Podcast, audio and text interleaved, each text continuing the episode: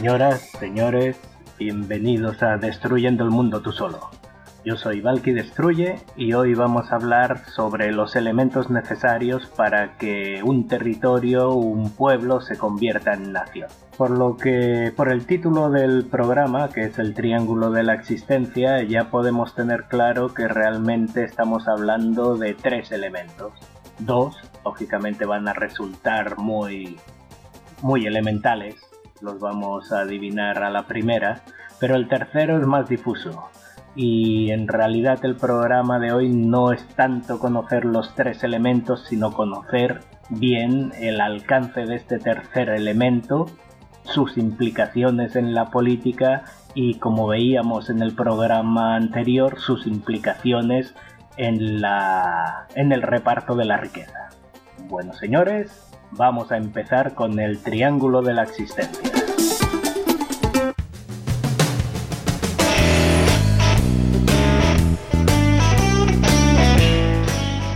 Bueno, vamos a empezar a ver estos tres elementos que definen la existencia de cualquier país, de cualquier nación. Y vamos a ver sobre todo la importancia de estos tres y la necesidad que tenemos eh, y el derecho a defenderlos. Imaginemos ahora que en lugar de un país estamos hablando de las personas. Si hablamos de la existencia de las personas, lo que el único elemento que, se, que define la existencia de una persona es la vida. Los demás elementos, la libertad, el derecho a, a moverse libremente, todos esos son muy importantes, pero la existencia solo depende de la vida. Y la vida tiene un valor tan importante dentro de nuestra cultura que incluso por defenderla podemos llegar a matar al agresor y eso no nos ocasiona ningún problema. Eso significa que la existencia está por encima de cualquier otra cosa, la defensa de la existencia. Pues como vamos a hablar de la existencia de un país, estos tres elementos que vamos a nombrar tienen el mismo valor, se puede llegar a matar por ellos. Vamos a verlos. El primero es totalmente lógico, es la población tiene que existir un grupo de población que se identifiquen todos ellos como un pueblo y que también es necesario que el resto de poblaciones, de gentes distintos a ellos, los identifiquen a ellos como un pueblo. Entonces, conseguido este primer elemento, ya lo que tenemos es un pueblo pero todavía no tenemos una, una, una, nación, iba a decir, creo que he estado diciendo una nación, no, lo que vamos a ver es la existencia de un Estado. Los Estados son lo que hoy conocemos como países, las naciones son distintas. Entonces con el pueblo todavía no tenemos el Estado. En realidad existen muchos pueblos que no, no tienen Estado, solo existe el pueblo y lo reconocemos, pero no lo reconocemos como Estados. Podríamos hablar del, hasta, hasta la formación de Israel, el pueblo judío era un pueblo, todos lo reconocíamos, conocíamos sus elementos, los diferenciábamos de nosotros y de otros elementos, pero no eran considerados un, un Estado. El pueblo gitano pasaría lo mismo, y pueblos nómadas que pueden seguir existiendo en el desierto del Sáhara, por ejemplo, son pueblos, pero todavía no son estados, solo tienen uno de los elementos. Ahora, este elemento, ¿cómo lo defendemos? Pues este elemento es vital para la existencia, lógicamente, es tan vital que se une a la existencia del individuo, que es el derecho a la vida. Con lo cual, cualquiera que amenace la integridad de este elemento, que es el pueblo, contra este elemento, contra esta amenaza vamos a luchar hasta, hasta matar y hasta arriesgar nuestra vida. Todos hemos oído los cánticos o los lemas de los ejércitos que es hasta la última gota de nuestra sangre, muerte al invasor, todas estas cosas. Es, es la defensa máxima por la existencia de, de un Estado. En este caso, el elemento del, del pueblo. Si imaginemos que hay un grupo terrorista que amenaza al pueblo, vemos que el Estado pone en funcionamiento lo que es todas sus fuerzas policiales en la, en la desarticulación de este grupo. eh, pensemos ahora en, la amenaza que significó los grupos islamistas para Europa, Europa que tenía islamistas en, en su propio territorio, tenían la consigna de, de detenerlos, preferiblemente vivos. Eso quiere decir que antes de dejarlos escapar es mejor matarlos. Si se pueden detener vivos, mejor porque así se les puede sacar información. Pero antes de perderlos, se les mata. Es decir, defensa al máximo. Bueno, tenemos el pueblo, pero lógicamente falta algo más. Eh, y ese segundo elemento también es totalmente lógico, es un territorio. Un territorio que este pueblo va a ocupar, un territorio que está completamente definido en sus fronteras, saben perfectamente dónde empieza y dónde acaba su territorio y otra vez el resto de pueblos, el resto de países, el resto de estados también reconocen esos límites, los límites de este pueblo que estamos hablando. Eso quiere decir que ya existen las fronteras y que son dueños de un territorio, son dueños totalmente de ese territorio. Y otra vez vemos que la existencia depende de ese territorio.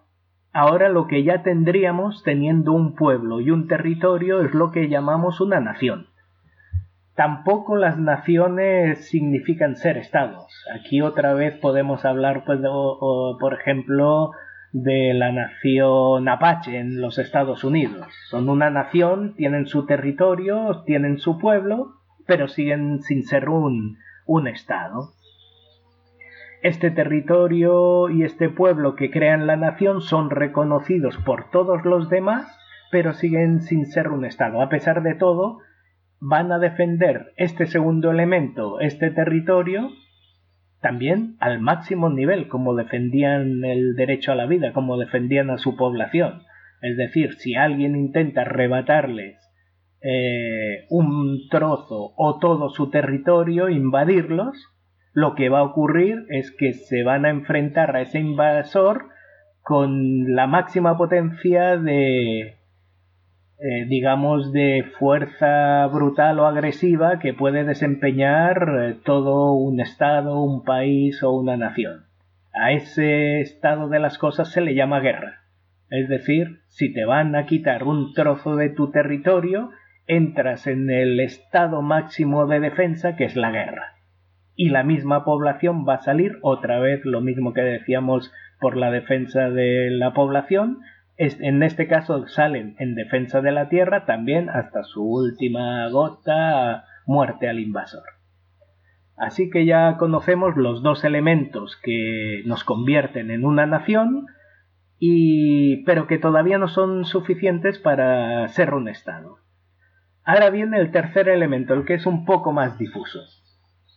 Este tercer elemento, eh, ¿qué podría ser? Muchas personas pueden pensar que un tercer elemento básico es el, el de un gobierno. Y sí, un gobierno es importante, pero no es la base de la existencia.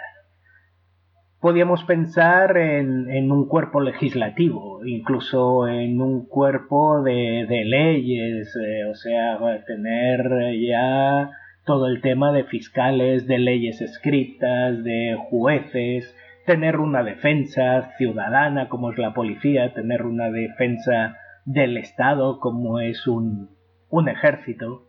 Y todas esas cosas son indispensables para el buen funcionamiento de un Estado, pero no indispensable para su existencia. Para ver ¿Qué es lo indispensable para su existencia? Sí, otros podían pensar que lo que hace falta es algo más inmaterial como una constitución. Y evidentemente hace falta una constitución, pero la constitución va a ser el paso formal para definirse ya como Estado. Es decir, no es más que un formalismo. Y no, no, eso no define la existencia, sino los países estarían desapareciendo y apareciendo a tanta velocidad como se van modificando y cambiando las constituciones, y eso no ocurre. Entonces, no es la constitución. En realidad, si nos ponemos a pensar en lo que estábamos diciendo que es indispensable para el buen funcionamiento de un Estado, todo lo que era la presidencia, el gobierno, el legislativo, jueces, policías, sanidad, ejército, todo esto lo forma gente. Gente que en cualquier país necesitan vivir y como no están cultivando su propio alimento, necesitan un dinero para cambiar por alimento, para cambiar por vivienda, para cambiar por todas las cosas que nos producen el bienestar. Es decir, hay que pagarles. Y no pueden ir casa por casa a recibir eh, una moneda de cada uno de los ciudadanos porque se pasarían la vida haciendo ese recorrido y no harían su labor por las que les queremos pagar. Es decir, que lo que necesitamos es una forma de que todo esto funcione, que toda esta gente trabaje para el país y que que el Estado funcione como queremos que funcione. Entonces estamos hablando del dinero y ese dinero común, ¿cómo lo hacemos? Pues muy sencillo, con los impuestos, con un cuerpo de funcionarios que se dedican a recaudar impuestos y con esos impuestos ya vamos a tener todos los elementos necesarios para el buen funcionamiento de un Estado pero para la existencia lo que necesitamos, lo que necesitamos es ese grupo de dinero, ese monto de dinero que según el país lo vamos a llamar Reserva Federal, lo vamos a llamar Tesoro Nacional, Hacienda Pública, bueno, cada país le pone su nombre. Pero es totalmente necesario para que una nación se convierta en un Estado. Ojo, esto es una frontera que es un poco difusa. ¿eh? Eh, en realidad encontramos que muchas naciones tienen impuestos que ellos deciden y ellos recaudan. Y no solo las naciones, podemos verlo también en alcaldías, en ayuntamientos. Pero estos, estos recuerdos, estos impuestos que ellos están recaudando, no les hace estados, porque en realidad eso es un derecho que su Estado le ha otorgado. Y aunque ellos lo recaudan y ellos deciden sobre ese impuesto, ni siquiera ese impuesto sirve para tener todos esos elementos que hacen de la vida el estado del bienestar, no consiguen pagarlos con esa recaudación que ellos hacen. Necesitan parte del apoyo económico del propio estado al que pertenecen. Es decir, sí tienen unos impuestos, pero no es el control total y absoluto de todos los impuestos. Aunque no sea en recaudación y en gasto, sí en el derecho de manejarlos, otorgarlos, recaudarlos. Eso solo lo tiene el Estado. Y eso es lo que hace que el Estado solo existe cuando tiene una población, cuando tiene un territorio y ahora sí cuando tiene unos impuestos, un tesoro nacional. Hablábamos de naciones, estamos viendo que está en el mundo están habiendo unos movimientos independentistas, los vemos en, en España, que es nuestro mundo hispánico, los vemos en, también en, Gran Bretaña, en Canadá. Estamos hablando de naciones dentro de estados. Estas naciones tienen, recaudan parte de sus impuestos, tienen sus cuerpos eh, de, de gobierno, de legislación, tienen su territorio, tienen su pueblo, pero siguen siendo eh, naciones, no son estados. Nadie los reconoce como estados, no se ha dado el paso último que es el reconocimiento, ese formalismo que los convierte en estados porque en realidad no pueden interactuar libremente ante los demás estados porque ellos no tienen la capacidad de tener el control sobre sus ingresos, sobre su tesoro nacional. Como todas las interacciones que se producen entre los estados son básicamente económicas, pues sin tener el control económico no pueden interactuar, entonces no son reconocidos como Estado. Muy bien, Ahora vamos a ver, aquí está el kit de la cuestión, vamos a ver la importancia que le damos a este, a este tercer elemento que es vital para la existencia de los estados. Hemos visto el territorio, se va a la guerra. En las amenazas a la población, si no se va a la guerra, como mínimo se va a matar al, al que está ocasionando el peligro. Y el que le mete mano al Tesoro Nacional, a ese, a ese se le juzga como un señor que ha cometido un error, un señor que es que ya es muy mayor, ya llevarlo a la cárcel por la edad es que no tiene tanta lógica, además es un señor respetable, nunca ha hecho daño físico a nadie, entonces ah, está tocando una cosa que es vital para nuestra existencia, pero pobrecito, tan buena gente, ¿qué vamos a hacer con él? Pues como es mayor, como es muy decente, jamás ha apuñalado a nadie, ¿sabes qué? Lo vamos a condenar a unos poquitos años, que pase por la cárcel diez minutos y el resto de la condena que lo haga en su casita. Pues sí. ¿Y eso por qué? Pues básicamente porque no hemos decidido nosotros cómo hay que castigar este elemento esencial. Realmente los que han decidido cómo hay que castigar este, este eh, meterle mano a este elemento vital para nuestra existencia, los que lo han decidido son los que le están metiendo mano. Entonces no se van a condenar ellos mismos a, muerte cuando ellos son los que van a ser culpables de, de tocar este elemento. Y no solo no se van a condenar a muerte, que eso está muy bien escrito en las leyes, sino que a través de sus medios de comunicación masivos poco a poco, con el paso del tiempo, nos van a intentar hacer creer, y realmente lo han conseguido, que meterle mano al Tesoro Nacional no es algo tan grave. Es ser un ladrón. Y, como son unos ladrones, pues lo máximo que les podemos hacer es tratarlos como ladrones. Pero ser un ladrón también tiene agravantes y, y atenuantes. Un, ladrón con violencia es, mm, digamos, eh, un agravante. Un ladrón sin violencia, pues es menos agravante. Un ladrón que ha robado muchas veces es un agravante. Un, un ladrón que roba una vez, pues es un atenuante. Pero ladrón es ladrón. Entonces, eh, la forma de juzgarlo es lo mismo. ¿Qué es lo que pasa? Que un ladrón es aquel que se roba por encima de una cantidad. Por debajo de esa cantidad no es ni ladrón, ¿eh? Ya está haciendo una falta. A ti si por la calle te roban una cantidad insignificante de dinero, no lo van a acusar de robo, lo van a acusar o de hurto, o de, de apropiación indebida, no sé, alguna otra forma, pero ya no es ni, ni, ni robo, ya no es ni un ladrón.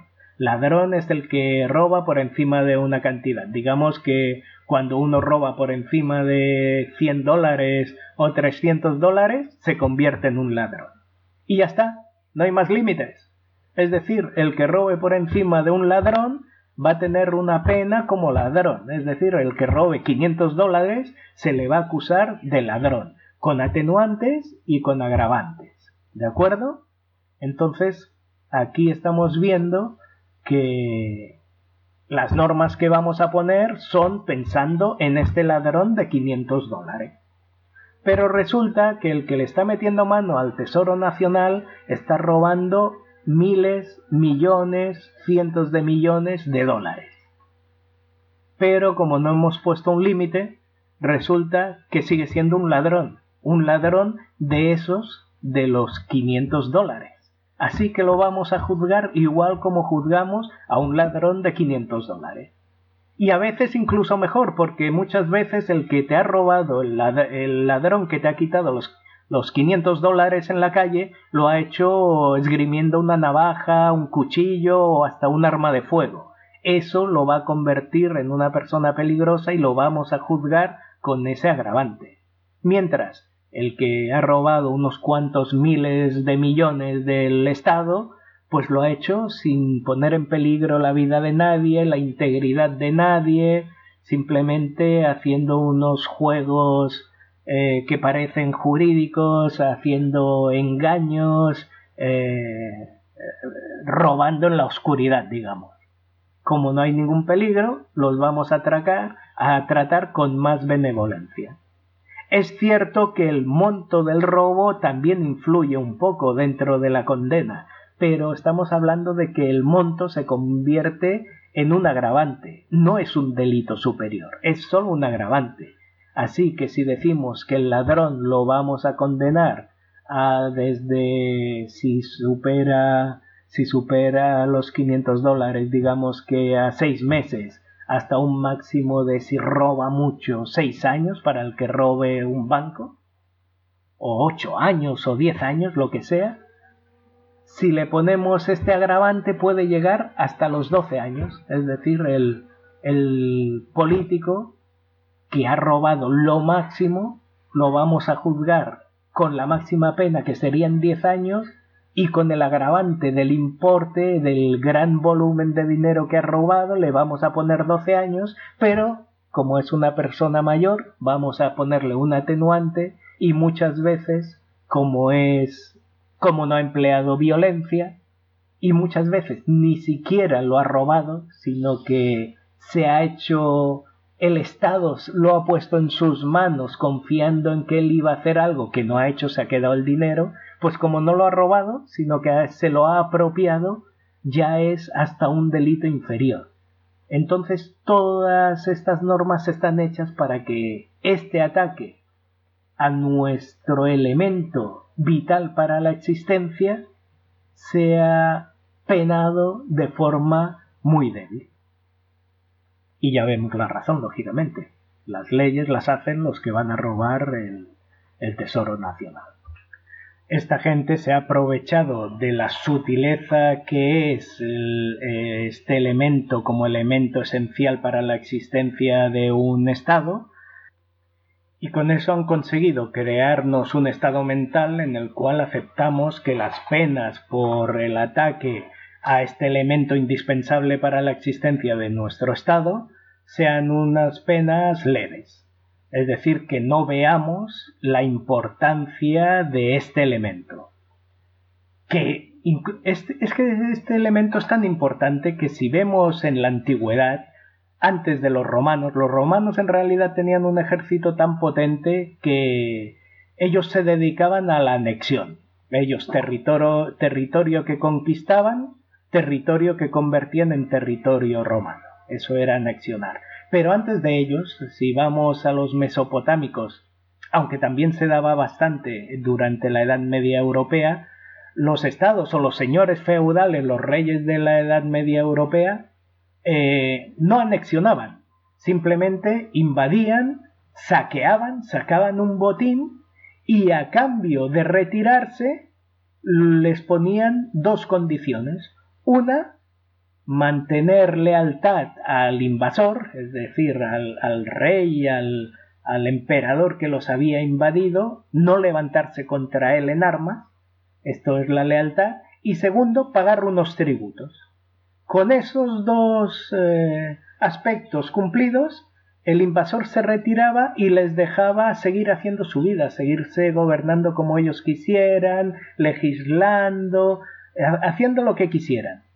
Pero en realidad ese pueblo que habían invadido, que, le, que ahora estaba, no se podía levantar contra el pueblo invasor y le tenía que pagar regularmente unos tributos, ese pueblo había dejado de existir, por el mismo hecho que hemos dicho antes, que las interacciones entre estados se hacen en, se convierten en interacciones económicas principalmente. Si tú no tienes el control de tu tesoro, los demás países, los demás estados ya no pueden interaccionar contigo. Es decir, aunque el invasor se retiraba y los dejaba con plena libertad con solo estas dos obligaciones de regularmente pagar unos impuestos y jamás levantarse en armas contra el que los había invadido, solo con esas dos cosas los habían hecho desaparecer, pero el pueblo desaparecido no se daba cuenta de esa desaparición. Evidentemente su calidad de vida era había disminuido y sobre todo los que estaban gobernando anteriormente se daban cuenta de que sí habían desaparecido. Todos esos privilegios que habían tenido habían desaparecido. y ellos sí que sabían que eso era vital para seguir teniendo esos privilegios. Recuperar esas dos cosas, esa libertad y ese tesoro, era vital. En ese momento ellos sí, los que habían perdido el control de esas esa fortuna que es el Tesoro Nacional, de esa gran empresa, la mayor empresa de todos los países, que es el Estado, ellos sí que nos entonces nos mandaban a la revolución y a la lucha contra el invasor. Nos mandaban a luchar por nuestra libertad cuando en realidad íbamos a luchar no solo por nuestra libertad, sino por ese tesoro que ellos querían recuperar. Así de importante y también así de sutil es este elemento. Ahora, en la actualidad, en el mundo moderno, hay otro sistema que ellos han empleado, cuando hablo de ellos son los que tienen el dominio y el control del Tesoro Nacional. Ellos han encontrado una forma para hacer que el pueblo eh, siga con ese pensamiento de juzgarlos de forma benévola. Y esa forma es eh, conseguir primero que el pueblo odie ese tesoro nacional, lo han conseguido a base de que nosotros odiamos los impuestos, y realmente sí, los odiamos, los odiamos porque no, no estamos sacándole ningún beneficio, realmente tenemos unos servicios bastante mediocres que nos, nos proporciona el Estado y en cambio tenemos unos impuestos que nos ahogan y, nos, no nos permiten llevar la vida que quisiéramos. Entonces, eh, hay una cierta permisividad y sobre todo un estado mental que no solo nos hace odiar eh, esos impuestos, sino que nos hacen convertirnos en un poco defraudadores, en un poco eh, rateros de ese propio tesoro, no sacando el dinero, sino no poniéndolo, evitando pagar impuestos, aunque realmente sí pagamos impuestos, pero intentamos pagar menos. Realmente a lo único que llegamos es si tenemos que pagar un 100%, pues llegamos a, no pagar un 5% de ese 100%. En realidad es mínimo lo que conseguimos evadir. Pero ese, esa defraudación que le hacemos al Estado nos convierte también en personas entre comillas, corruptas, con lo cual nos igualamos a ellos y pensando en que si al corrupto lo condenamos con demasiada severidad, algún día sabrán que yo en mi última declaración tenía que haber pagado 10 y hice unas trampas y pagué 8. Como me da miedo eso, prefiero que las leyes que se sacan contra la corrupción sean más bien benévolas, no vaya a ser que un día me pillen. Y ese es un funcionamiento que hace que los países, sobre todo los países hispanos, que son los para los que estamos haciendo esta, esta serie de programas de reflexiones, somos países donde la corrupción está eh, inmersa en el individuo. Intentamos defraudar para ahorrarnos cuatro chavos cuando en realidad el gran defraudador se está llevando el, el capital a manos llenas. ¿Por qué tenemos esta manía, esta rabia a los impuestos? Lo que decíamos, porque no le vemos el resultado a pagar estos impuestos. Pero no nos creamos que nosotros somos corruptos porque sí, porque todo el mundo es corrupto. No, no. En realidad, si con estos impuestos, si todo ese dinero se empleara en hacer mejor la vida a los ciudadanos, nosotros pagaríamos los impuestos con total tranquilidad, porque es que en realidad nosotros no somos eh, una raza distinta a los habitantes de Suiza. Los habitantes de Suiza, como ya os dije en otro programa, eh, por referéndum decidieron aumentar su IVA hasta un 23%. Lo hicieron ellos, lo decidieron ellos. ¿Por qué? ¿Porque son más nobles que nosotros? No, no, porque ven el resultado de ese dinero, porque lo ven en sus calles, lo ven en su seguridad, lo ven en sus servicios, lo ven en todo. Entonces no les duele pagar esos impuestos.